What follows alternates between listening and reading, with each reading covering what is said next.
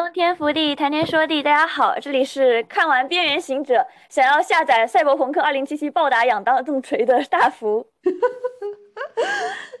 大家好，这里是呃刚刚听了一肚子赛博朋克呃讲座，还有看了一些赛博朋克资料，现在被搞得满脑子疑惑的阿里。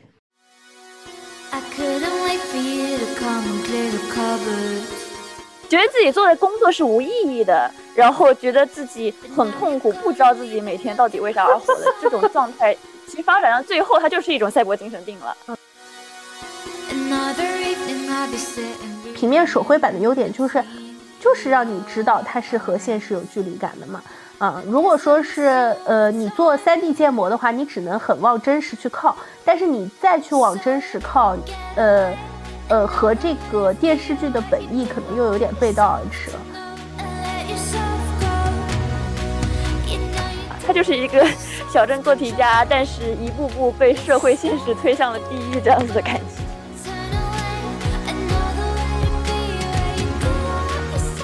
它和游戏形成一个闭环，就是。呃，在你自己创造，就是我们给你创造的你为主角的这个世界里，你纵横捭阖，呃，这个真实的世界里，它更多的发生的就是那种你看不到，然后留不下痕迹的东西。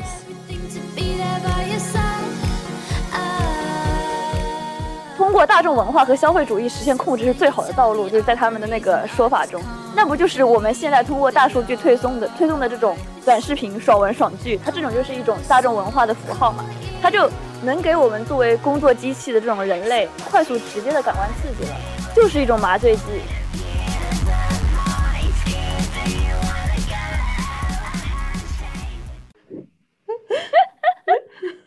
那赛博朋克理论方面就靠你了，因为其实我感觉没有看太多关于赛博朋克理论，更多的是 focus 在这个作品上，就是。今天我们要讲关于最近一个挺热的话题，因为说实话，就不只是说，嗯，我看播客也有一些人在说吧，以及就是 B 站上，主要是 B 站上真的很火，就是关于《赛博朋克：边缘行者》，嗯，嗯就是《赛博朋克2077》这个游戏的衍生动漫，最近特别的火。我当时其实看，就是想要开始看《赛博朋克：边缘行者》，其实是因为有一个片段就是。呃，Lucy 就女主推着 David 男主的担架，或者在马路上穿梭，然后就很像疯子一样的这样子的一个感觉。当时我看那个画面，就并不是就是因为你单看这个画，你不是因为它的故事被吸引，我就是感觉这个画面画的特别的美。嗯，不知道阿林知不知道有一个画师叫做米山舞，就是他是很像米山舞的一个画风，就特别的那个色彩特别的残酷又浪漫，是我就是。不曾想象中的赛博朋克，就或者说它是有一种美学吗？你光看那个画面，你其实感觉不到它这种 B E 美学，它更多是一种很多色彩叠加。因为以前的赛博朋克来说，它是更多的那种颜色较为黑暗。嗯，以前的赛博朋克其实这种风格，它就是赛博朋克，它视觉美学方面有了一种改变。它以前的大多数是那种很多的那种电缆和繁杂的质感，是因为赛博朋克以前是。就一九六零六零年七零年，它主要那个时候人们对于赛博朋克想象，对于未来想象是这样子，就他们没有想过我们现在是就可能根本不需要用到电缆这些东西的。就现在更多的那种赛博朋克的视觉美学就变成了全息投影，更多的色彩，更多的那种金属质感，就跟明亮，然后也确实更高科技一些，是吗？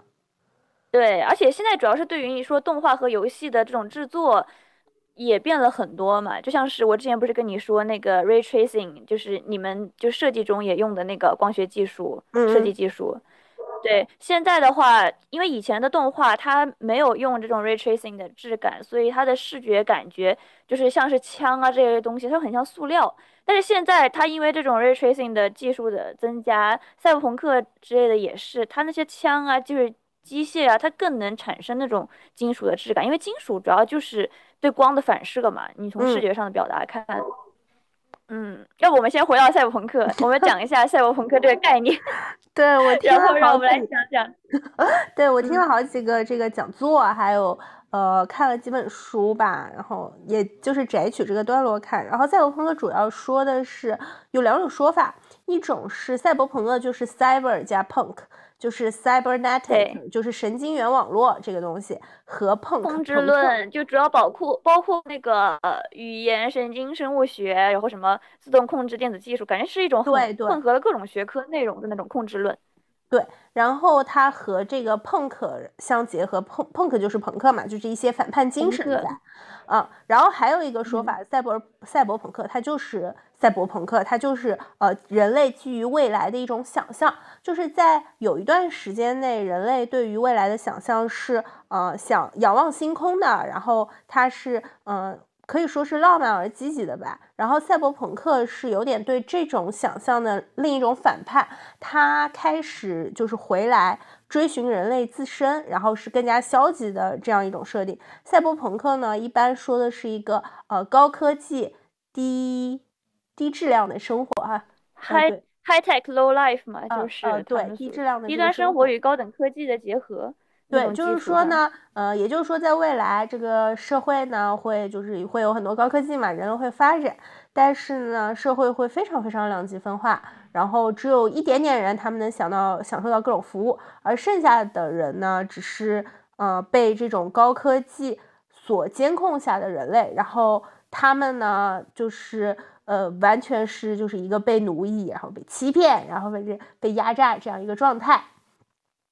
呃，对，视觉上的话，主要就是大家熟悉的那种五花八门的那种视觉冲击效果，就像是霓虹灯啊，就很多人感觉那种什么紫色呀、红色、绿色这种霓虹灯，感感觉上就是呃赛博朋克的一种标志了。是那个九龙城寨嘛，是叫这个名字吗？九龙城寨。啊，对对对对对。然后，然后赛博朋克，然后呃，经常还会放一些非常奇怪的中式灯笼。对，主角他就会。一般来说是少数群体，然后他去反叛的这样一个故事，所以故事一般都开始在那种呃地下呃街头，或者就是主角是一个这样想为呃想为社会秩序发出挑战的这么样一个人，它其实就是一种反乌托邦。的感觉嘛，所以主角一般就是什么黑客呀，或者跟人工智能的一些个反叛呐，或者跟大型企业之间的矛盾呐，这样就是一些很悲观的，呃，就是一个一个螳臂当车的概念和一个就是螳臂当车没有用的呃结局，呃，基本上就是大部分是这样的。对，然后他经常会和是什么呃，人体和机器就是共生啊，比如说你你坏了个胳膊，你就换一个机器的胳膊啊，然后以及呃，当然了，就是上层要对下层进行这个控制，肯定是要让下层的这个呃人民群众就是自己产生矛盾，所以呃也有互相的厮杀呀，是一个环境非常残酷的一个社会嘛，因为资源的缺少。是一个环境非常残酷的社会，所以我我觉得我自己脑海中的那种那种赛博朋克都是啊，走着走着就把人胳膊扯下来啊，然后抱着人家脑袋就跑啦，就是这种感觉。对，然后大家也会经常问，比如说你这个人的脑子，嗯，你完全移植到了一个机器上，那你是什么样的东西呢？你还是个人吗？呃，然后以至于有一些我我看到的一个就是对赛博朋克的比较新的说法是啊，赛博朋克。它指向未来的发展方向，或者人家认为的未来发展方向，就是赛博格，就是说人和机器相结合，就是人就去拥抱机器，去接纳机器，就把自己的意识输入机器，然后就是把你自己的组织，就是反正跟机器在一起，这样的话你就会成为超级厉害的人，你就叫赛博格，然后这就是未来世界的解法，嗯，然后我其实就是一种就是人类跟机器融为一体，然后。但是其实你说看现在，我们其实难道不是跟人就是机器融为一体的吗？是，还有一个非常就是大家在说的说法，就是赛博朋克已经在发生了。比如说 揭露这个美国政府的这个人，然后他呢，大家就是他他去揭露大财团的秘密，结果呢，社会媒体叫他叫他说是说他是骗子，而呃扎克伯格他贩卖个人信息，但是呢会被称为是商人。啊，所以说人家说赛博朋克已经在现在已经开始了，我们现在就活在赛博朋克里。对，这个我们后面也是我想提到的一点。嗯，对。那就让我们先回到，就是先从《赛博朋克2077》开始吧。《赛博朋克2077》的话，它其实就是一款由 CDPR 开发的动作角色类游戏，故事发生在叫做夜之城的一个地方。然后权力更迭和身体改造是这里不变主题，就像我们刚才提到的，跟机器融为一体了。然后玩家的话，就是我们主要是扮演一名就是那种雇佣兵，叫做 V，然后追寻一种独一无二的植入体，就获得永生的这样这样的一种关键。然后它其实很有名的一点就是很吸引大家的玩的一点就是一开始你可以自定义这种角色一体技能和玩法，就是它的这种自自由度很高，就是你一开始根据你的选择和各种方向，你的结局是不同的。但是就很多人能发现，就是在这个游戏里面，即使你的结局有多么不同，就都指向的是一种悲剧的结局。但是这个等于是你在这个城市里面，就是赛博朋克这个城市里面如何的探索，如何的有各种支线任务，也都是一个很有趣的那种故事内容的点。但是我们想想说的就是这个赛博朋克边缘行者，它为什么这个动漫那么牛逼？就是因为在赛博朋克边缘行者在 Netflix 就是全集上线了之后，呃，赛博朋克2077这个游戏 Steam 的在线玩家数在上周就是攀升至了十三万人，是。在哪个游戏，在一个最有名的游戏之后，等于是属于史上前几了，已经能算是这个游戏。但是呃，《二零七》上线之后，它是属于一个褒贬不一的状态。这个动画上上线之后，却造成了就整个口碑的完全上涨。就很多人都说这个延伸动画真的是游戏的一个功臣。嗯，就是我感觉怎么说呢？感觉其实这种延伸动画或者就是延伸的文娱产品已经做得很好了。就是前段时间我也发，呃，就是我也是那个呃，之前刷才知道，就是孤勇者是 孤勇者英雄联盟的那个是吧？对，是的，是的，对，它也是游戏的延伸品，虽然大家忘记了，就是英雄联盟的那个双城之战。也超级有名，就《双城之战》这个动画，它做的就是整个效果也是超出大家预期，就很多人在说，对，很多人在说拳头原来其实是一个动画公司。是，就呃，我我可以再说一句，这个就是我对《孤勇者》的观感哈，就是好多人就是在说，就是比如说就是不理解为什么小朋友那么喜欢《孤勇者》，我觉得就是实话说，就是它就是一个很完美的闭环，就是你不觉得？呃，你越嘲笑小朋友喜欢孤勇者，小朋友就越觉得自己是孤勇者嘛，就本身就是 对不对？就是你们都嘲笑我，正好是小朋友就是那种，你对青春期的反叛精神，这不就出来了？这不是英雄联盟想要的吗？它其实就是包含了什么呢？就是。双城之战，它的女主就是抱抱，她是就是就是这样一个角色，她是就是这个家庭里面的妹妹这样的角色嘛。呃，她的姐姐不理解她，就觉得她是小孩，就觉得你只会搞这些爆炸的玩意，就只会给我们这个家庭就增添这些负担和麻烦，就你是一个小孩，其实就好的符合了这个小孩心理。他这个故事的，其实我觉得它的主线支点就是在抱抱这个人身上。嗯，对，就是因为我觉得，嗯，就是大家对于这些的揣测，其实都挺挺挺讨厌的。我真的觉得，就是就 是你大人已经掌握这个世界上百分之九十九的话语权了，你还要去嘲笑一个小孩的那种就是孤勇，我真的就是对这种情况就是表示非常反感，就不可以嘲笑人家小孩的。现在看其实很可爱，对，小孩唱《孤勇者》真的很可爱，而且谁在小时候不是觉得就是嗯很有不安全感，然后觉得这个世界都就是觉得自己是孤勇者，对对对，我觉得是很可爱的事情。继续继续回来说，OK，那我们就是讲到这个呃《赛博朋克：边缘行者》，就是没玩过游戏其实也不影响。因为我之前是有看过一些关于游戏的相关视频的嘛，因为我很喜欢看那种游戏就是视频，但是看我光看了这个动画之后，就是我的整个理解其实是跟这个游戏内容是不相关的。但是游戏的话，就他们说看了之后你会发现很多动画中的彩蛋。嗯，说回这个动画吧，对，这个动画是由。著名的班机社制作，对，然后米山舞绘制的 ED，就是我刚才说，就是当时吸引我那段就是视频，我就一直觉得很有米山舞的风格，就是这个女主 Lucy，她整个人的就是形象，她就很有米山舞这个人的形象感觉。然后最后我发现，果然这个 ED 就是米山舞这个人绘制的啊。然后对，它是由 Netflix 上映的，所以说就像是 Netflix Netflix 这个一贯的作风，就你一上映就是全集。呃，对，最近的话就是 Netflix 跟日本动画业界就有很多合作嘛，然后就很多人骂，就说感觉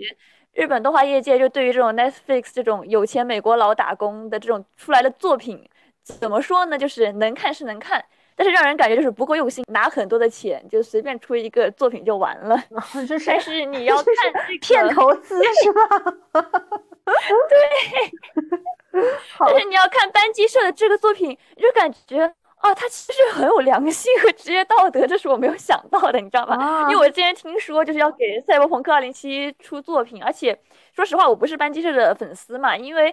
大家也知道，班机社这个社的话，它有一个很有名的一点，就是它的画面、它的颜色是很好看的。让人诟病的一点就是它的作品剧情和内容，就是没有任何能经得起推敲的东西。你要看这个《边缘行者》，你能感觉到这就是。班级社的一一个创举，就是 他之前没有所完成。虽虽然说这个剧情是有很多漏洞了，它是跟以前相比，整个人是一个大升级的状态。或者说是因为我我了解了一下《赛博朋克2077》，它一直来说比较被大家喜欢的就是它在剧情上非常厉害，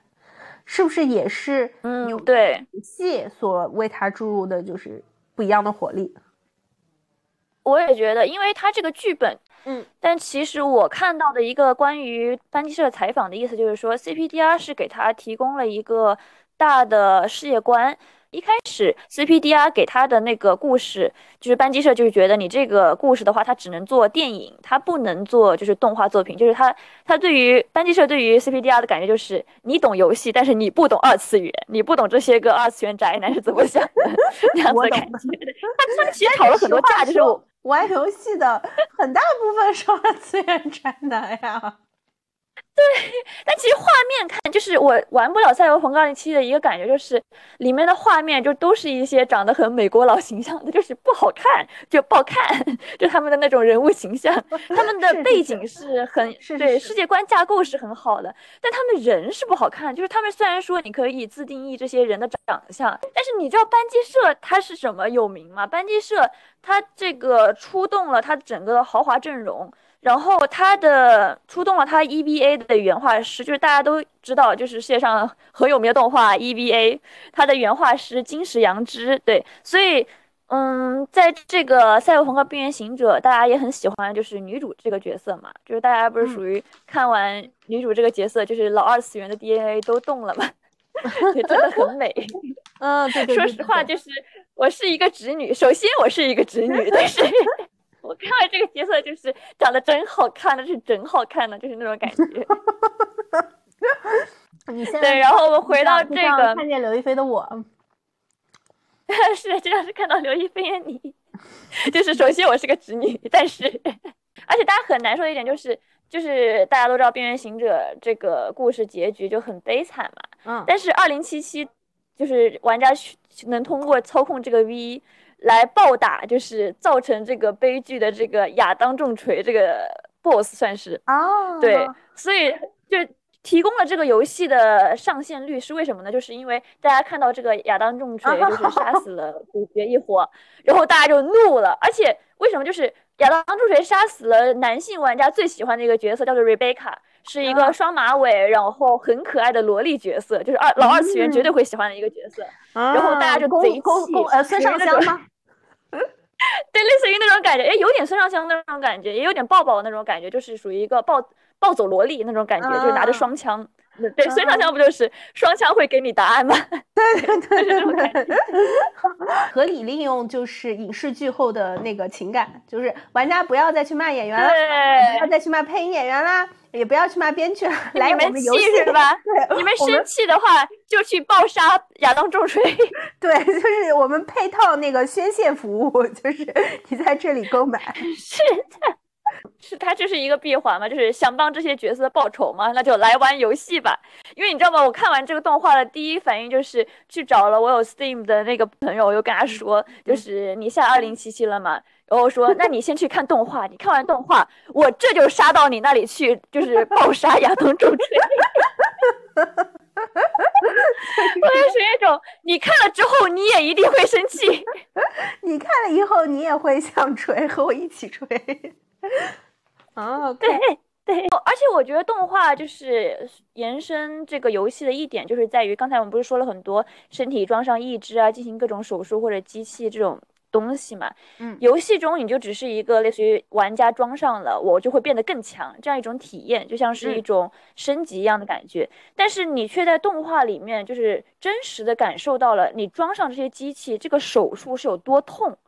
就我当时是第一个体验，就看到这些血，看到这些就是。主角的表情的时候，就装这个手术的时候，我是第一次体验到，原来这些个机器装到身上是有多么的难受，或者多么的让人痛苦的这样子一件事情。动画是把这种情感和这种痛很好的还原出来了。因为怎么说呢，动画相对于游戏来说，集中的一个点就在于它的主题其实是叫做赛博精神病这样子的一个主题。它其实赛博精神病，我觉得应该会跟我们后面想讨论的关于赛博朋克精神内核相关，就是它是一种人类社会异化到极端，被科技侵蚀精神的一种状态。其实我们现在也很多赛博精神病了，就是在我们工作的，对，觉得自己做的工作是无意义的，然后觉得自己很痛苦，不知道自己每天到底为啥而活的这种状态，其实发展到最后，它就是一种赛博精神病了。OK，我是这样觉得。而且就是动画中虽然没说赛博精神病到底这个成因是什么，游戏中的话，我是看了一些个关于游戏的那种任务视频嘛，就是游戏中 Regina 一个叫做 Regina 角色，他给的这种拯救赛博精神病的这个任务中强调的这种东西可以看出，就大家以。为这个机器的安装安装的越多，赛博精神病越有可能发生，但它其实就是一种催化剂。就并不是说一体装的越多就越容易发疯嘛。拯救精神病这个任务中，它其实像是一个说明书一样，就告诉大家，最主要的问题是人所处的环境，就过度强调这种现代科技和日常生活的结合所催生的这种副产品，就是说赛博精神病是这种东西，就是说我们中的一些人逐渐遗忘了人类的本质，就丧失同理心，并且出现以施虐倾向为表征的大幅度情绪波动。这个是游戏里面的原话。就是这个，其实我的理解是，就是人类像，就是因为虚拟和现实过于交互，过于让人分不清，所以以至于呃，人开始就是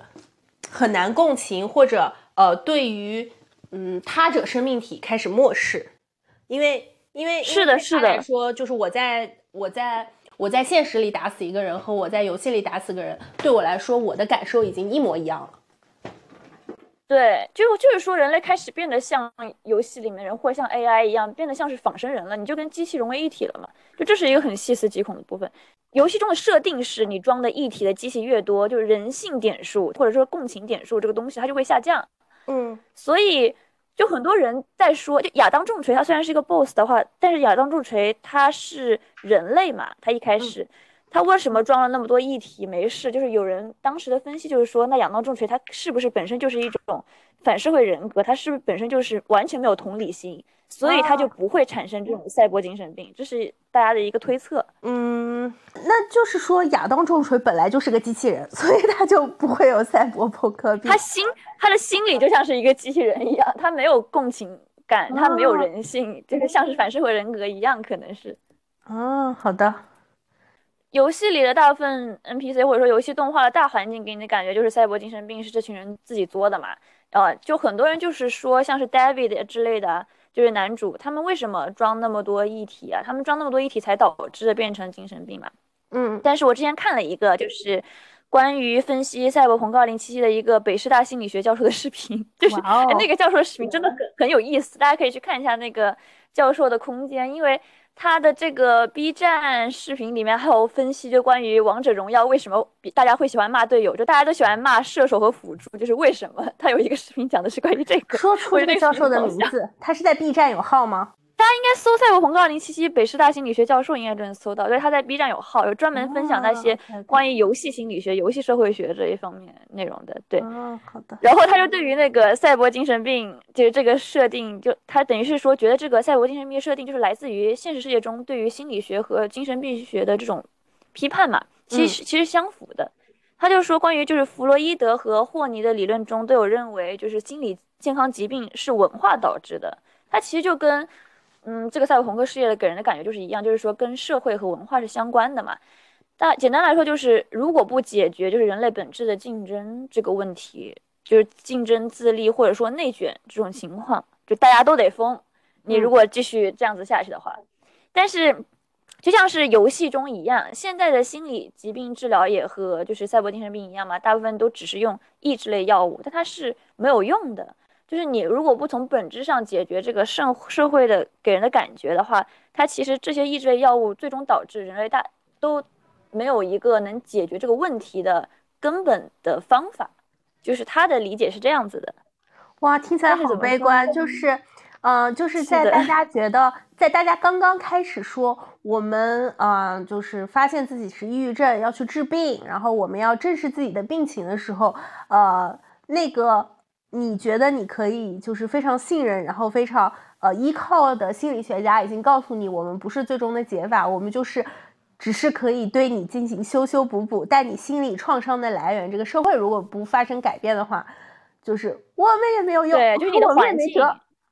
所以我做了这个。对你周围环境其实不发生改变的话，也是一样。我觉得大家可能如果有看过心理医生，大家可能也知道，就是你最后得到的都是这种抑制你脑内激素的一种。抑制类药物，就是说实话，你还是要靠自己去如何调整你的心理状态啊。而且我有一个就是学心理学的朋友，也是他在国内有一个就深圳的有一个机构实习了一段时间嘛。他给我的反馈，他就是觉得就国内这个状态就是缺乏的太多了，心理学这一方面的专家，大家就是虽然说能给你进行咨询，但是。就大家给你的咨询，其实跟有一些朋友能给你的咨询效果是差不了多少的，最多的也就是给你抑制类药物，就是说实话没有太大的效果。这种东西还是人才缺失吧，就心理学这一方面，我感觉。哦，但是我觉得就是也不仅仅是人才缺失，就是如果说是嗯，如果我们把这个呃抑郁症当成人身体的 nonfunction。那是不是就是这些得抑郁症人的人，他们作为这个社会的大脑，或者这个社会的精神思想，他就是 not functioning。然后对于整个社会来说，它就是如果这个社会它是就是走向一个比较 depression，比较嗯消极、比较抑郁的这一个方向的话，确实就是会有很多人得抑郁症。然后确实就是哪呃再再好的人才也救不了，就是。就是实事。的确，那你这么说，的确就像是这个北师大教授说的一样，它的根就是本质还是社会的这个问题嘛。就是说实话，你看现在的网络互联网环境，它就是一个很重的丧文化嘛，你不觉得吗？就我今天还刷到我朋友的朋友圈，就是。就是上什么逼工作，这个这个工作怎么怎么样，就开 我一直在骂自己工作，就感觉自己这个工作是没有意义的，不能给他创造价值的这样一种状态，其实就是很多人的一种工作状态了。感觉重振一下，回顾到这个，回到这个就是动画吧。我们先来说一下，简单说一下班机社吧。就就是这个游戏它本身是三 D，你也能看出来，但是你能看出来就是呃，边缘行者它其实整个是一个手绘二 D 的状态。它其实就是跟日本现在的制作流程也是一样，日本现在还是回归到那种喜欢做二 D 动画、手绘动画，属于一个一帧你要画个几百张纸的那种感觉。我其实很佩服日本人这种匠人精神的。对，因为我记得你跟我说过，你不是很喜欢建建模做出来的动画。对对，就我更喜欢手绘动画的那种质感，你是有一种复古和人情味在里面的。就其实我是感觉，我跟你说，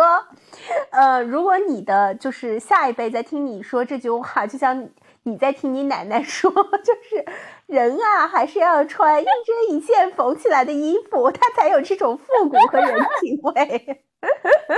那 的确可能就是这感觉。我们下一辈看我们，犹如我们看我们奶奶，就是怎么说呢？还是有一些复古的依恋在吧？对对。安金社他们的这个元老成员，你说很元老，就是嗯，画这个他们的年年纪大概多大呀？都白头发了，反正就哦。那这的话，他们可能也就是知道我们看 不会使。你知道你知道 EVA，你肯定知道 EVA 啊，《新世纪福音战士》。对啊，你你想你想想看，《新世纪福音战士》他们基本上多少岁的时候，二三十岁的时候的作品啊？你现在到现在，EVA 都多少年了？反正时间其实是很长的，所以他现在大家都是一个白头发的状态。我那天看他们的采访，就是当时有一个弹幕就很搞笑，就说都一群老头子，怎么懂二次元？当时是这样子，老头子人家但他说实话嘛。对，说实话，人家是真懂二次元。你要再看这个作品的话，人家加了很多很懂二次元的内核，像是 Rebecca 这种双马尾暴走萝莉角色。说实话，二次元能不喜欢吗？哇，宅男贼喜欢这个角色。所以其实其实就是说，他们可能也不太懂这种就是很三 D、很建模的东西。他们靠的就是还是对，嗯，就是老老实实的纸和笔，然后对手绘板，然后在上面画。但是我其实。我刚才又想到一个想法，其实是不是就是说，嗯，呃，二次元就是二次元，就是你 suppose 看的这些二次元，它就应该是平铺的纸板上的东西，那些建模的东西，它可能就是更多的会拓展到 VR，或者说是虚拟现实这个产业里，是有这个说法，因为，对，嗯，到时候大家就是说也比较容易分辨了嘛，就比如说我看的影视作品，它就是这样一个比较扁平化的，然后我。想要在虚拟现实，比如说我玩游戏、玩 VR、玩 AR 的时候，出现的是建模的，是能够让我更加能够虚拟情境的。因为我之前也是有看这个，呃，大家说的这个，呃，就是关于故事，呃，虚拟化，然后故事和现实情境的分别。我其实觉得有时候这个二次元它的它的优点就是，或呃不是二次元，就是平面手绘版的优点就是。就是让你知道它是和现实有距离感的嘛，啊，如果说是呃你做 3D 建模的话，你只能很往真实去靠，但是你再去往真实靠，呃呃和这个电视剧的本意可能又有点背道而驰了。就比如说之前那个阿丽塔，就是呃詹姆斯卡梅隆是叫阿丽塔吧？对。嗯，大家不是批评他说他这个最大的败笔哈，就不说剧情啊或者什么上面的，他最大的败笔是他虽然做了一个很真实的 3D 模型，但是他把它放在真人旁边，就是嗯嗯，做一个真实的 3D 模型是 OK 的，但是他做的就已经花了那么多钱去做了啊。然后你把它放在真人旁边还是不一样的，所以我其实在想，就是说，是不是三 D 模型走的道路是它是一个跟你交互的道路，它不是一个放在荧幕上让你观赏的道路。其实是的，因为我其实上一期不也说过，三 D 它是有一个很有名的点，它叫做 Virtual Camera 嘛。它三 D 其实一个就像是 Virtual Camera 这个东西，它就是一个连接人的视觉和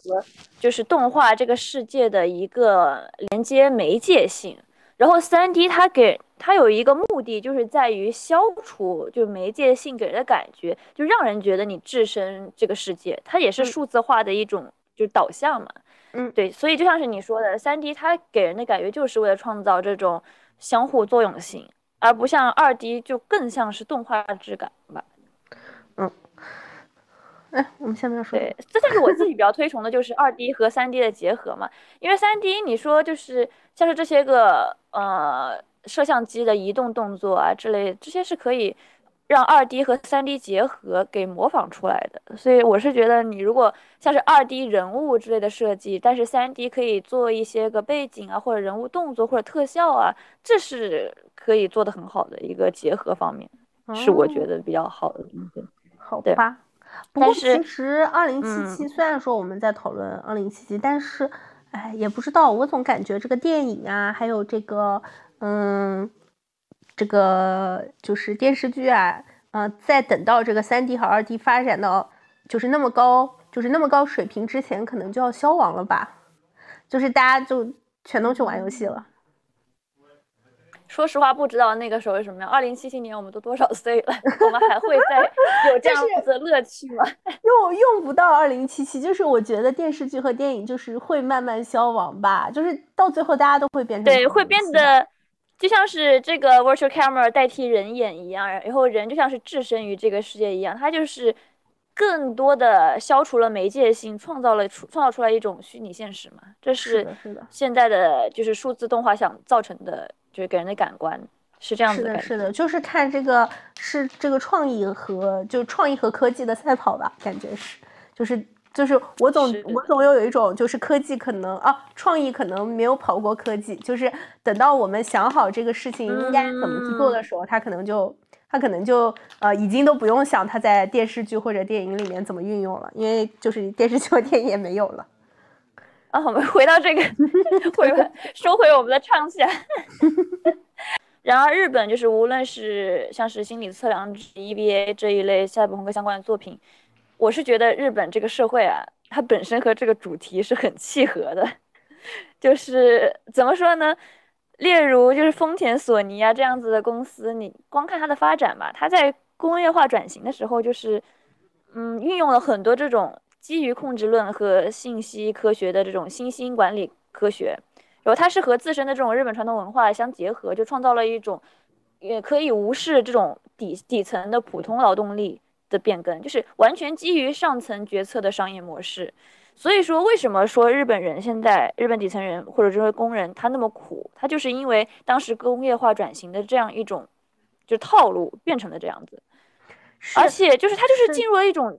嗯，对我我之前查查资料也是说，因为在赛博朋克在发展的时候，正好是日本就是发展的就是工呃工业化工业技术革命。然后电子消费品这种，然后发展的很好的时候，那时候这些创造赛博朋克这个概念的鼻祖就已经在说啊，日本现在就是赛博朋克的啊，日本现在就在发生赛博朋克这件事情。对对对对对，因为它就是进程变成了这样子嘛，它其实当时就是这种就是普通劳动力变更，它就是一种去工人化的状态，它就是没有办法把这个劳动力完成完全替换成机器人的，像我们现在的状态下，就是把底层劳动力的价值压榨压榨到最低了。他们的工作意义、工作价值这种东西压榨到最低了，所以他们这种工人才苦嘛，所以才出现那么多影视作品，你就感觉他们的影视作品就是那种人真苦啊，就是这种普通工作的人真苦。是是，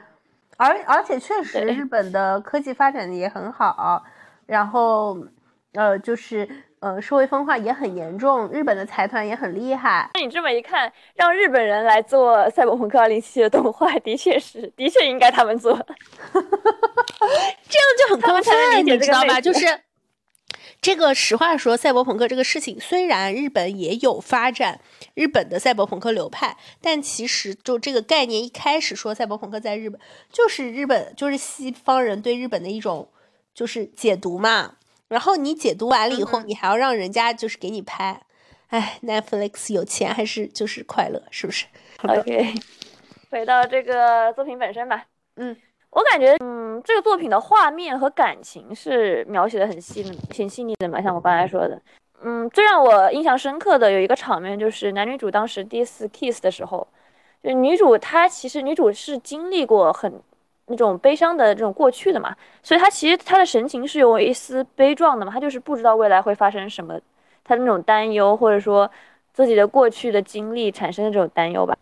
但男主当时的神情是一种很懵懂的，因为男主他们就说男女主这个年龄差异，然后感觉好像很新，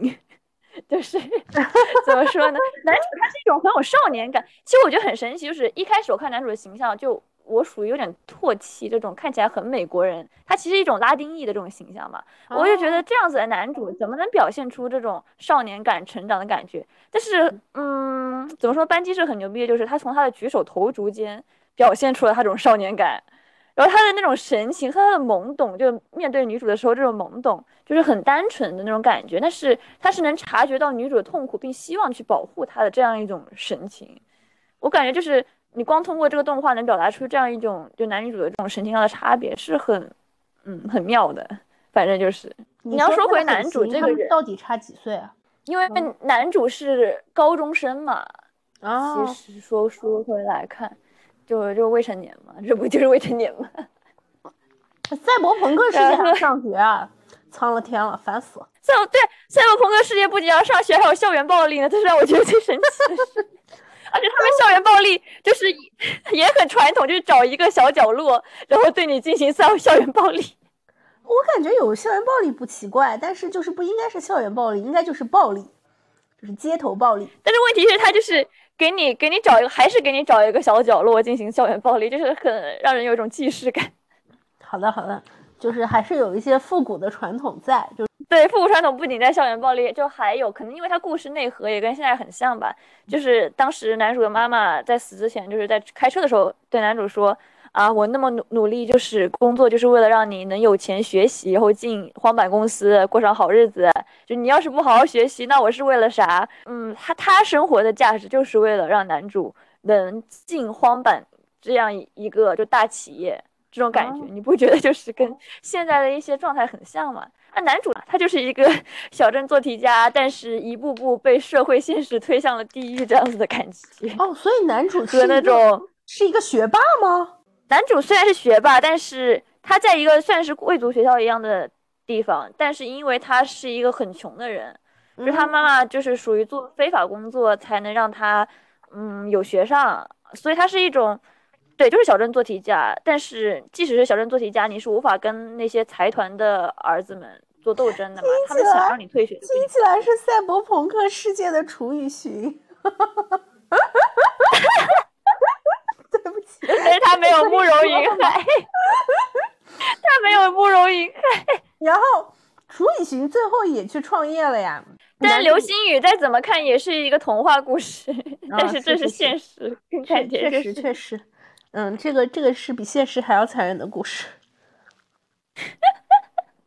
对啊，他其实就是一种一直在跟那种无力感和迷茫感做斗争嘛，就是他也不知道自己想要什么，但是因为妈妈这么说了，他就要一直努力向上嘛。所以在他妈妈死后嘛，就很多人就说他为什么不停下身体改造？我们刚才也提到，就为什么不过个安稳小日子，跟女主一起啊就好了？但是他这种向上的这种，我觉得是一种惯性了。就这种惯性思维，就像是我们啊，要读书上学，要考研，要找个好工作，就是一种惯性流程下来。就说，甚至说，就这种东西是我们无法停下来的这种惯性。就像是我们如果 gap 一年，其实我们心里都是很不安的嘛。就就我们连读书都是，你说读研更应该在排名上找一个好学校而往上，而不是说找一个排名更低的学，一种嗯现代人的惯性状态了。谁能放弃？那他后来就是，所以所以这这个这个说的还是就是说，就是有点那种呃，就是本来是在压迫爸爸妈妈的压迫下进行就是学习，但是呢，现在爸爸妈呃就是妈妈妈妈不压迫了，然后于是他就就是就是仍然还要往上爬，但是已经就是想用另外一种方式，用一种更加反叛的方式，用挑战体制的方式？他他其实挑战体制方式，他原因是因为他没得选，在那样子状态下，他就是被逼的，嗯，没有学上了。因为你这个就是你妈妈去世了之后，他也没有学费付了嘛。他其实，在妈他妈妈去世了之后，所有的什么房租啊、什么水电啊这些压力全部压到了他身上，就是他。就在那个状态之后，他妈妈死这个节点之后，你能听到的，在这个动画片中，你能听到所有的字眼都跟钱相关，就全都是钱钱钱，然后就是一个很嗯很现实的状态。哦，那他就是怎么样就能赚钱了呢？他当时就是他妈妈做了一个，呃，当时一直在做一个非法工作嘛，就是从那些个赛博精神病身上把这个有名的这种军用一体给拆下来，然后等于是一种黑市，然后卖到。卖给其他人嘛？当时就有一个这个议题，它其实是一个军用议题，而且基本上很多人如果装上这个军用议题，就是你没用个八次吧，你就可能就死了，就不行了，就是精神病了。男主当时一开始是为了就是反抗，呃，当时在校园暴力中欺负他那个人，因为那个人说什么对于他妈妈说了很多难听的话嘛，所以他就是想报仇，他就是一股气在那，因为在所有的钱呐这样子的环境压在他身上，他就有一股气。他就带着这个就是议题，这个军用议题，他根他其实根本不知道这个后果是什么，或者说这个议题军用议题会让他就是多么痛苦。他拿着这个议题，他就去找了非法医生，让这个医生呃给他装上。他后来就是装上之后，就走上了这个不一样的道路。然后他当时装这个议题也是很多，就当时医生也跟他说之类的，就是你如果用个一次两次，你一天用个一次两次，你可能就没了之类的。但他一天内用了八次。所以就像是他妈妈一一直跟他说的那句话，就是很多人说他看起来有得选，但是他其实是没有得选嘛，因为就是他当时后面就是产生赛博精神病这个状态的时候，他的一种心理落差，他就一直觉得自己是特别的，而且说实话，就是我觉得这一点也是跟我们一样，就是我说实话，我也是，就你说小学呀什么之类的时候，大家不都觉得自己是特别的吗？你不觉得吗？是是是是。对，就是有一种我是我这个生活中的主角，就像你说孤勇者一样。这些小孩子他其实就是觉得自己是生活中的主角，自己就是这个故事中的主角，是特别的，而其他人都是 NPC。但是你没有想过，就是后面的发展，就是你在这个世界可能并不是主角，而就是一个这个世界的一份子嘛。他其实也没有想过，而你是特别的这样一句话，其实造就了他很多后面的一个状态，因为像是 David 也对 Lucy 说过，装一体，这是我唯一保护你的方式，这是。哦，他其实就是 David 和 Main 这两个男的在这个社会中的一个思维方式，就很多人就不理解，就说啊，你可以退隐江湖，怎么怎么着，你可以做过你的小日子。但先不说，就是 David 作为试验品这个身份，他到底能不能退隐江湖？而且 David 和 Main 他只看到的一种选择就是觉得自己是特别，而且自己一路冲到了现在，作为一个特别的这样子的选人，他冲到了现在，啊，那我难道？能在这一刻放弃吗？其实很多人是放弃不了的嘛，这也是刚才我们说的一个惯性了嘛。这个特别的样，特别的这个词，它就是一个对于自己的一个自我的包装了。在这个虚无就价值观很虚无的这样一个世界里面，我是这样觉得。而且有一个很重要的点，就是他一直希望听到 Lucy，希望听到其他人，就自己关心的人对他说：“你办得到。”这样一句话，就是在他当时最后导致他就是精神病的状态之前，就是。呃，一个呃，算是坏人嘛，就是利用 Lucy 的声音对他说：“你办得到。”然后当时 David 就是等于从来没有听过 Lucy 说过这样一句话，然后他就装上了那个会让他变成精神病的议题，所以他就是很需要一个人肯定他是特别的，可能就是因为不相呃就不那么确定，所以就是。呃，就是，甚至是就是内心深处知可能知道自己不是特别的吧，所以就是特别想证明这一点，至少在几个人眼中我也要是特别的。不过就是你刚才说到，就比如说说到特别的这件事情，啊，那怎么办呢？比如说，呃，如果我我我还是觉得，就是也没有别的办法吧。如果你在这个世界里，他妈妈还能怎么教他呢？就对你来说哈，如果你有一个孩子，然后甚至你没有一个。你不用有个孩子，这个有个侄子，他问你，对他问你是不是特别的，就是还是得说特别的吧，不然，呃，他怎么活下去呢？就是说，就说那那那那那那我不是特别的，我和你没有什么不同，我和这个世界上的所有人都没有什么不同，那我存在的意义是什么？不过说到这个，不就又回到我们之前说的赛博朋克的呃终极议题嘛？就是一个是呃，嗯，我是什么样的人？嗯，人人是什么样的？然后还有一个是我们想要过怎样的生活嘛？就是人的意义是什么呢？啊，对，就像是 David，他也是一种虚无嘛。因为当时有一个很重要的片段，就是当时有一个就理事长嘛，他们当时准想从理事长的脑子里面发现一些个公司机密，然后交给他们的等于是雇主嘛。当时在发现理事长的就是脑子的机密的时候，理事长突然醒了，然后他看到 David 在他眼前，他就对 David 说，因为是他们学校理事长嘛，他就说。呃，你想要什么？你想要什么？就你你需要的是什么？就是我认为你是独特的。他等于是也在给他进行洗脑，然后，但是对他说，就是你想要的到底是什么？我可以给你那种感觉嘛。但是 David 就你能看出来，他当时愣和犹豫的这个状态，他就是他自己也不知道他自己想要什么。啊，就是因为不知道自己的特别之处在哪里，所以也不知道自己究竟想要什么。对，就是感觉，而且也是一种惯性，就是他一直在往前冲，但他真的不知道你说往前冲的终点到底是什么，或者说我往前冲，我到底是为了什么？我想要的到底是什么？他其实不知道的。当时不是说，呃呃，他们入侵了这个理事长的脑子嘛？然后很多人就不理解的一点就是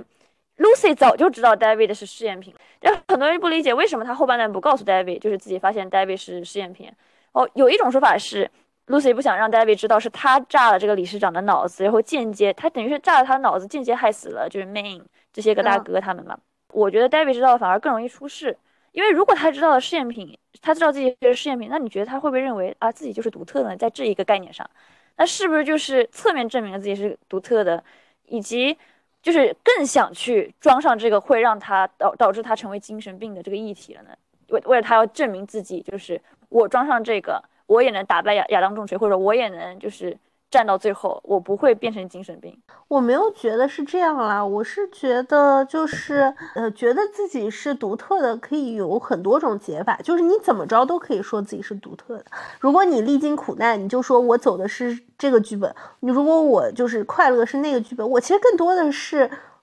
呃，我听着觉得这个男主的行动具有非常大的不可控性，就是。你不知道，对，倒不只是说，就是说会不会他会怎么做，而是因为这个男主对于自己的未来没有一个具体的要求，所以有一点就是凭借本能在做事情，所以呃，可能很小的一个事情就会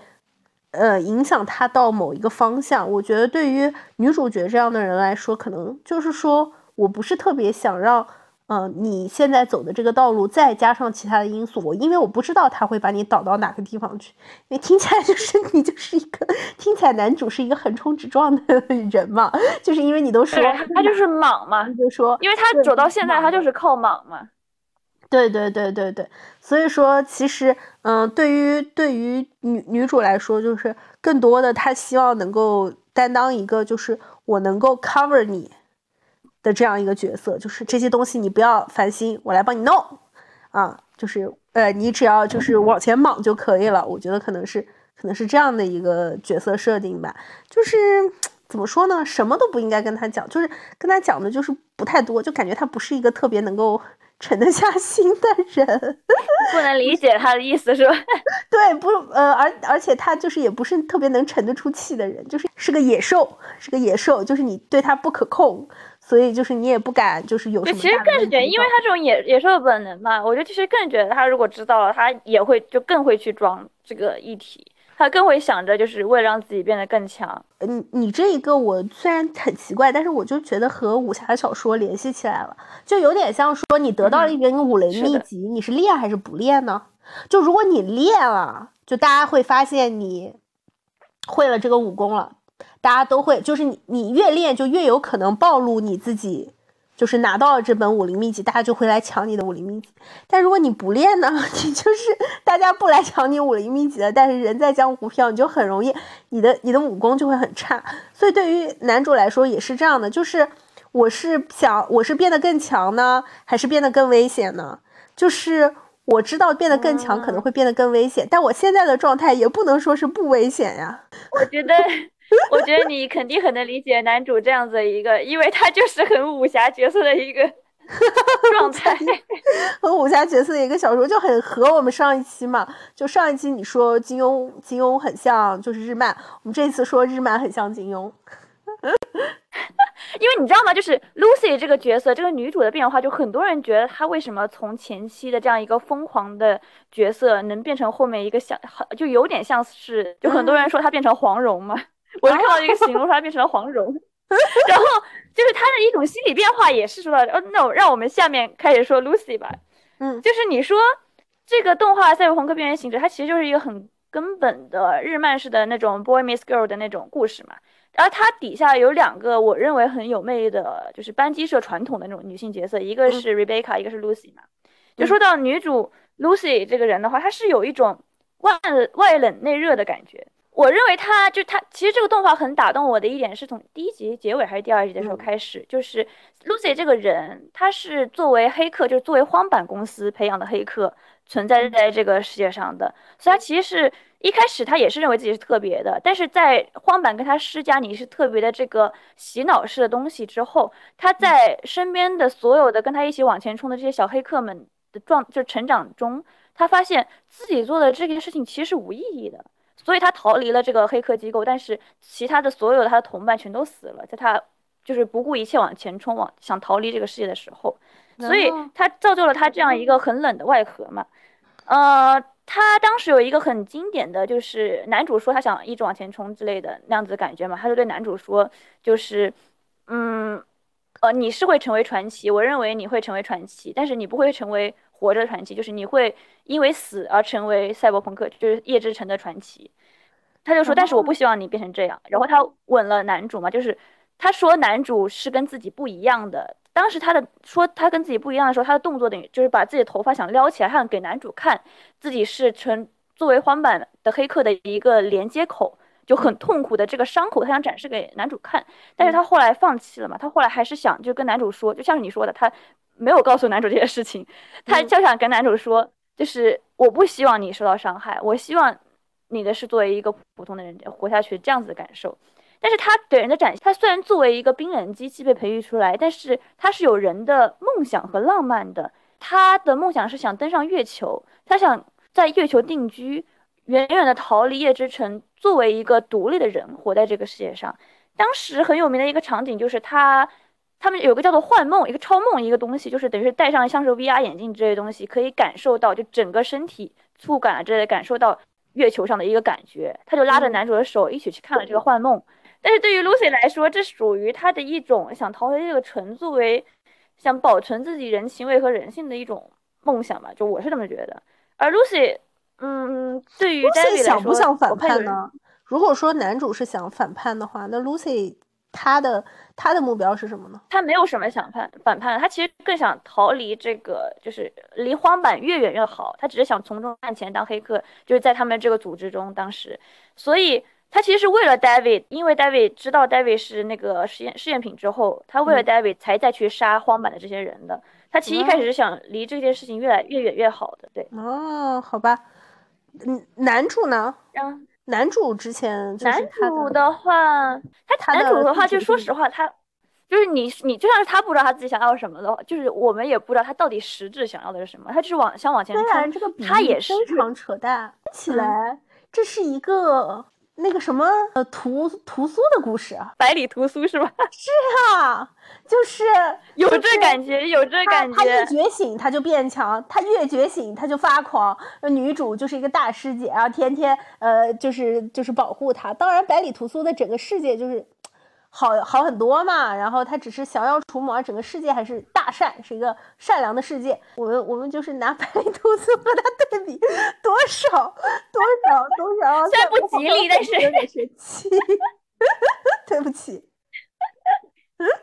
但是的确是有这么一种感觉，他们俩他们俩那种位置啊，给人的感觉，他其实就是这样子。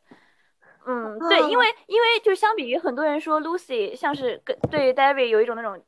对于 David 是一种爱情启蒙，或者说性启蒙这样子的青春期恋爱，我觉得 Lucy 对 David 来说更是一种稳定感，对，就像是大师姐之于百里屠苏，百里屠苏打扰了啊。OK，然后然后你自己看这个后面，我在看这个人物设定，其实真的很像，然后他们就有一个小队嘛，对吧？然后这个双男主的就很像这个，嗯，虽虽然就是 Rebecca。对啊，Rebecca 很像迪丽热巴，身材火爆，是是是，但但性格其实完全不同的，性性格之类的是完全不同。后面我要说到 Rebecca 这个人。但是你就是它的作用啊什么之类，还是有一点相似。不过小小队本来就这样，小队本来就是要有整活的，然后可爱的，暴力输出的，后线辅助的，这个是玩游戏都知道的基本设定啊。不过对于就是我们就回到这里，就是对于男主的这个设定，其实就是非常百里屠苏。你要你要剧透的点就是男主角最后去死了是吗？男主角也死的，Rebecca 也死，而且 Rebecca Rebecca 是被亚当重锤一屁股坐死，就死的毫无意义，毫无感觉。而男主也是，就是你根本对于杀亚当重锤是没有没有任何反抗力量的。但是其实在这个赛博朋克2077中，你操纵 V，你是很容易能杀死这个亚当重锤的嘛？所以就很多人说嘛，你作为 V，你是有玩家这个外挂在的，但是你作为 David，你在这个真实的这个动画世界里面。你是杀不死亚当重锤的，在这个世界中，就对，是这样子的一种很悲伤的无力感，所以大家都去玩，都去杀亚当重锤。哦，亚当重锤就相当于是就是男主的这个稽查队是吧？就是要就是是，他是一个，他算是一个荒坂的。荒坂养的狗吧，你要真这么说的话，就是荒坂的一个看看，就是看门狗。就甚至男主并不是说杀杀到荒坂了，或者说怎么个能杀死荒坂高层的跟高层对抗，根本不是。他只是在看门狗这里就被看门狗轻而易举的给杀死了，这样子的一个状态。哦，就是起义还没开始就失败，连大 boss 都没有见到。是的，因为在这个世界观就是这样，就甚至很荒谬的，就很。荒诞的一点就是，Rebecca Rebecca 的哥哥也是这个小队中的一员嘛。他是为什么被杀死？他是被一个在路边撒尿的一个 就是流浪汉。当时他等于是去嘲笑这个流浪汉，被流浪汉一就是一枪爆头，就突然死了。就当时应该是第五集、第六集左右，就是你看着这个小队兴起，你觉得他们要去干一票大的了，但结果就是本来是在一个搞笑场景中，突然急转直下，被一个路人角色一枪爆了头。这个。Rebecca 的哥哥死了，就 Rebecca 自己也是，他本来还在那里说说着话呢，突然就天上掉下了亚当柱锤，直接把他一屁股坐死。就是这些人是完全没有任何反抗之力，而且死的毫无意义，而不是那种壮烈悲壮的死，就给你的感觉是这种就赛博朋克他本来想给你阐述的这种世界观的感觉，就是人命是这个世界上最没有价值的东西，对，所以他们的死都是毫无价值的。哦，就有点像说。它和游戏形成一个闭环，就是，呃，在你自己创造，就是我们给你创造的你为主角的这个世界里，你纵横捭阖，啊，想杀想杀谁杀谁，想去人家屋子里拿东西就去人家屋子里拿东西，还可以跟人说话，但是就是想跟谁说话就跟谁说话，但其实，在呃这个真实的世界里，它更多的发生的就是那种你看不到，然后留不下痕迹的东西。是的。而且说实话，就这个游戏中，虽然 V 你能杀到哪儿，但是最后的结果 V 也是没有一个好结果的。他也不是说我能就是反抗荒坂高次，你即使就能杀了亚当柱锤，你最后也只是杀了一个看门狗，你最后也不能说有一个多么好的英雄一样的结局。这就是赛博朋克2077。有些人持的观点就是，赛博朋克它就是一个很消极的、很虚无的东西，就是。不会发生的，大家对于未来的科技发展还是有信心的。嗯，你你你自己就是到现在，你会觉得这个赛博朋克这个事情，你对你对他这个设定或者你对他这个世界怎么看？我其实是，其实我在这中我最喜欢的角色，就我也跟这些二次元宅男一样，我最喜欢的角色就是瑞贝卡。就是说实话，我不是一个，就以我本人来说，我不是一个可能会在这个世界中反抗的人。就是享受着这样子一个科技的一些个便利之类的状态，我可能就只是保持着最基本的议题，像瑞贝卡一样毫无概念的生活在这个世界上。因为，嗯，瑞贝卡这个角色，他其实就是兄这兄妹俩这两角色都是和主角这几个人格格不入的。他是或者也不能说是洒脱，他们就是没想那么多，是更好的融入在了这个赛博朋克这个世界，或者说夜之城这个城市里面的。就像是 David 寻找自己生活的意义，然后 Main 就他们老大哥，因为自己的这种向前冲的执念变成赛博精神病，或者说 Lucy 有着梦想啊、浪漫，但是又因为过去的经历和男主的这种爱的纠葛啊，陷入这些陷陷入其中，就是赛博朋克总有一种那种无力感和悲剧感。但是 Rebecca 她确实有一种，嗯，我在这这其中活得很快乐，就我。双枪会给你答案，我可以杀我想杀的人，就是我也不会纠结自己生活的意义，就很坦率，就像是他拿着双枪一顿乱轰一样，就是简单纯粹，所以可能很多人才喜欢这样子角角色。在动漫啊这种设定里面，配角比粉主角的粉丝多，感觉已经是一个很正常的现象了吧？因为主角要背负的东西更沉重嘛，然后配角会更人更更让人快乐。对，配角更直率，相对来说更直率，而且。有更多的留白给大家想象吧，也是有这样。但是我感觉是这兄就瑞贝卡和他哥，他不是那种叶之城和生活或者说是梦想的奴隶，就是因为没想那么多，所以反而成为了生活的主人，就是只追寻快乐活着那种感觉，就是从赛博朋克这种悲伤基调中脱离出来了。所以我感觉我也是很喜欢贝卡这种状态的。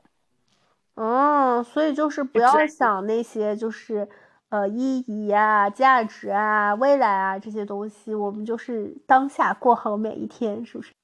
是的。但是我跟你说，这种这个想法就要被人审判，就是你要反反抗这个社会才会得到发展，但是你要反抗这个社会得到的发展，只会是上层人所就是希望的发展。这个是在赛博朋克世界观下的发展。哎呀，我觉得不用想这么多。但如果你对，就是如果你相信他的这个逻辑的话，这些。这些人的批判你也不在乎，因为你就会想说，哎，不用想这么多，就是我我我能眼前能握到的真实才是真实，那些批判我的人的东西我都就是不会去在意吧。我我自己对赛博朋克这个世界啊，我还是觉得有很多不可信在，就是就是 我不知道，就是我一方面对于就是整个就是赛博朋克这种这种设定，然后它延伸出来的巨大的作品，然后它就非常好的作品，我都会就是说它它就是有一点那种很华丽的内核，但是它华丽的包装就是弄了很多就是我搞不懂的东西，但它其实最最基本的也就是讲究讲。讲述的是一些就反叛的故事嘛，但是这个反叛的故事，每朝每代都在讲吧。然后赛博朋克可能就是换了个换了个方向来讲，嗯，然后换了一个更换了一个背景来讲，然后它的基调更悲凉一点吧。嗯，可能我还是我还是说了嘛，我说了我就是不喜欢看不喜欢看那么悲凉的故事。所以我就是会说，对，所以我总觉得就是我看完赛博朋克，我总会那种就是说，嗯嗯，这个不合理，这个地方我觉得主角能赢，就是说，我觉得你有点硬走悲剧这个样子，就是我我可能比较乐观。所以说我我对这种，这就是你看完武侠，你看多武侠和金庸之后的一种 状态。对对对，就不是特别能沉浸其中，老想找 bug，就想说不可能这么惨，不会这么惨吧？就是说，对，其实这样很好，你这样也是一种乐观的。嗯，好，然后你还有什么要想的？所以就像是我们说到，哎，但其实我觉得很神奇一点就是，赛博朋克也是，好像很多对于未来新世界。的一个描述，它就是人的肉体怎么样的一种改变，就不止说，就有一句话说嘛，就是，嗯，再先进的意志里装着也是脆弱的灵魂，在发达的城市里住着也是争抢着寻找生存的人类。然后，对，但是就是你在想，就是为什么人总是去探索，就是为什么对自己身体肉体的改造呢？就是好像这是一个机器的改造，它是不受限的嘛。而人是被自己身体的肉体这这样一种无法升级的 CPU 所限制的。那赛博朋克就是这种高度发展的科技，它是发展了，但是人的内核好像真真的完全是没有改变的呢。就是那个就讨这个赛博朋克二零七七中讨论的这种人的内核。所以你想说的是，就是虽然虽然长个子，但是没长脑子吗？是有点这样子感觉。但其实你说再看现在嘛，就是不是很多人说赛博朋克跟现在的本质就是很相似，就跟我们就我们现在不也是嘛，手机长在手上了嘛，这跟我们手上身上装一体有什么差别呢？就离开手机，你不就也会没有安全感了吗？是是这样子的一种状态。怎么说呢？就是哎呀，你要说这个东西，就是我现在就是觉得很虚无。大大家都是在，就是你你以为你自己做的决定是你自己做的决定，但其实它其实大数据的给你的。我买东西并不是因为我想买，对我我这里想说到的就是这一点，我这里想说到的就是这一点，就是因为大数据，大家思想喜好都是被重塑的嘛，就像是那个纪录片，就是《监视资本主义智能陷阱》。那个纪录片里面，大数据推给你你喜欢的东西，然后同时把你明码标价了，把你变成了一个消费单元，变成资本上层的一环了嘛，就是这样子一种状态。所以就造成了赛博朋克世界也是所有人的就是一种单一化的追求了。而且我觉得很讽刺的一点，就在这个状态下是什么呢？就例如我最近在看赛博朋克，然后小红书啊什么之类的都开始给我推送就是赛博朋克相关的美妆衣服，就就很讽刺，因为。赛博朋克的精神内核，它是一种反资本主义的精神内核嘛？但是赛博朋克的风格最后就成了资本卖货的一环，你看不就是这样子吗？对，其实所以我是觉得，我是觉得就是，嗯，赛博朋克里面描绘的这个世界可能会还是更加粗暴、简单粗暴。就是说，如果说资本想要侵蚀你，它就是在无孔不入的侵蚀你，但是默默的侵蚀你，因为它不会这么。因为对于这一点。嗯，他不会这么就是明显的让你看到，对，让你看到，看我们就是过得多好，你看你过得多差，就是是啊，这就是现在的赛博朋克和大家想象中你能看得出来的赛博朋克的这种就是黑暗面不不一样的点，就是他这个控制论如何让人类成为死机器这个理论，就是从那个就现在的状态更像是之前法法兰克福学派讨论的那个同质化文化符号，就是。通过大众文化和消费主义实现控制是最好的道路，就是在他们的那个说法中，那不就是我们现在通过大数据推送的推送的这种短视频、爽文、爽剧，它这种就是一种大众文化的符号嘛？它就能给我们作为工作机器的这种人类，一种就疲惫空虚的这种我们带来一种更快速直接的感官刺激了，就是一种麻醉剂，一种现在人类赛博精神病的精神抑制剂，我就是这样感觉。但其实这么说很悲观吧，但是我感觉就是赛博朋克这个说法，它的精神内核更像更像是想要通过这种哲学思辨，就引发大家的思考。我是这样觉得，它的本质就像是很多主角一样，他就是想，嗯，人类有反抗精神吧。就而且像是边缘行者也是，他的女主是浪漫的，她是充满人情味味的嘛，这就是他感动我的点。一个最简单的，你会觉得这个作品还会出续集吗？然后你会看到这个世界，就是讲述一下什么其他别的故事吗？其实有说法说这个作品会出续集，就是第二集，但是我觉得再出续集就，嗯，主角可能也不一定会跟 Lucy 相关了之类，他可能就是一个这个世界观下的另外一群人的故事了，就像是在这个世界观下有很多群人嘛，你要。开始描述了另外一群人，而当时 V 也是，就是这个玩家一开始选择的时候，V 是可以选择好多个身份的。你可以作为荒坂的职员出身，你也可以作为其他的一些个什么街头的一些人出身。对我觉得他可能是会描述另外一个身份的人，也可能是描述荒坂这个公司中的人是怎么样的故事了。其实我觉得是有可能就作为主角，而不是一个少年的成长故事了。呃，嗯。就是就是我我瞎问一句，这个男主他是绝对会死吗？因为你知道，呃呃，就什么艾艾丽卡，就是他就是呃多年之后人又捡到了一个头颅，把它修好。当人和人之间生和死的界限，然后呃徘徊和就是我会觉得有时候在这种作品里，因为是就是呃因为人和机器的界限是呃。呃，记忆的界限都模糊了，以至于我觉得生和死都模糊了，所以就是死就感觉没有那么大的悲剧色彩。但是我在这一，因为在这个作品中，还是死就是死了嘛。我是那种创作者，我不会让男主复活，因为嗯，叶之城有一个说法，就是说这个城市没有活着的传说。我觉得就是男主如果复活了，就是这个第一季就失去了很多色彩。所以他就得死，你要这个作品才能是传说。因为我之前有提到这个呃修仙小说嘛，然后你会看到修仙小说里面一个特别喜特别喜欢放的是，就是有一个上古大能，他可能陨落了，但是他就把自己的什么一抹灵石。就留在一个什么东西上，然后等待后人来发掘。然后这个灵石它能说话，能动，跟能跟人聊天，还给给传授武功，你就觉得他可能没有死，就是生和死的界限就很模糊。你其实放在这里，我就会觉得，就算男男呃就是男主死了，但比如说男主曾经装过的这些义肢，是不是可以能够残留男主的意识？那么在下一个主角呃就是重新出发的时候，对吧？他再装上这些义肢的时候，男主是不是也可以影响下一个主角的意识呢？因为一开始，呃，大家经常想问的一个问题就是说，赛博朋克里的一个问题就是人到底是什么什么样是人嘛？就如果我装上了一个意志，我还是我自己吗？然后我会和其他人有什么？呃，就是我我如果全身都换过一遍了，就是，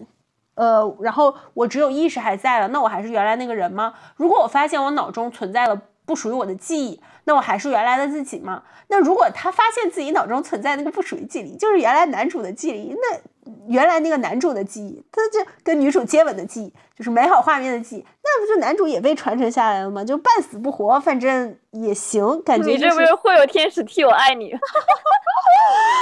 感觉比会有天使替我爱你更那更硬核一些呢，就是感觉没有。感觉这也是一种浪漫的处理方法。嗯，对。OK，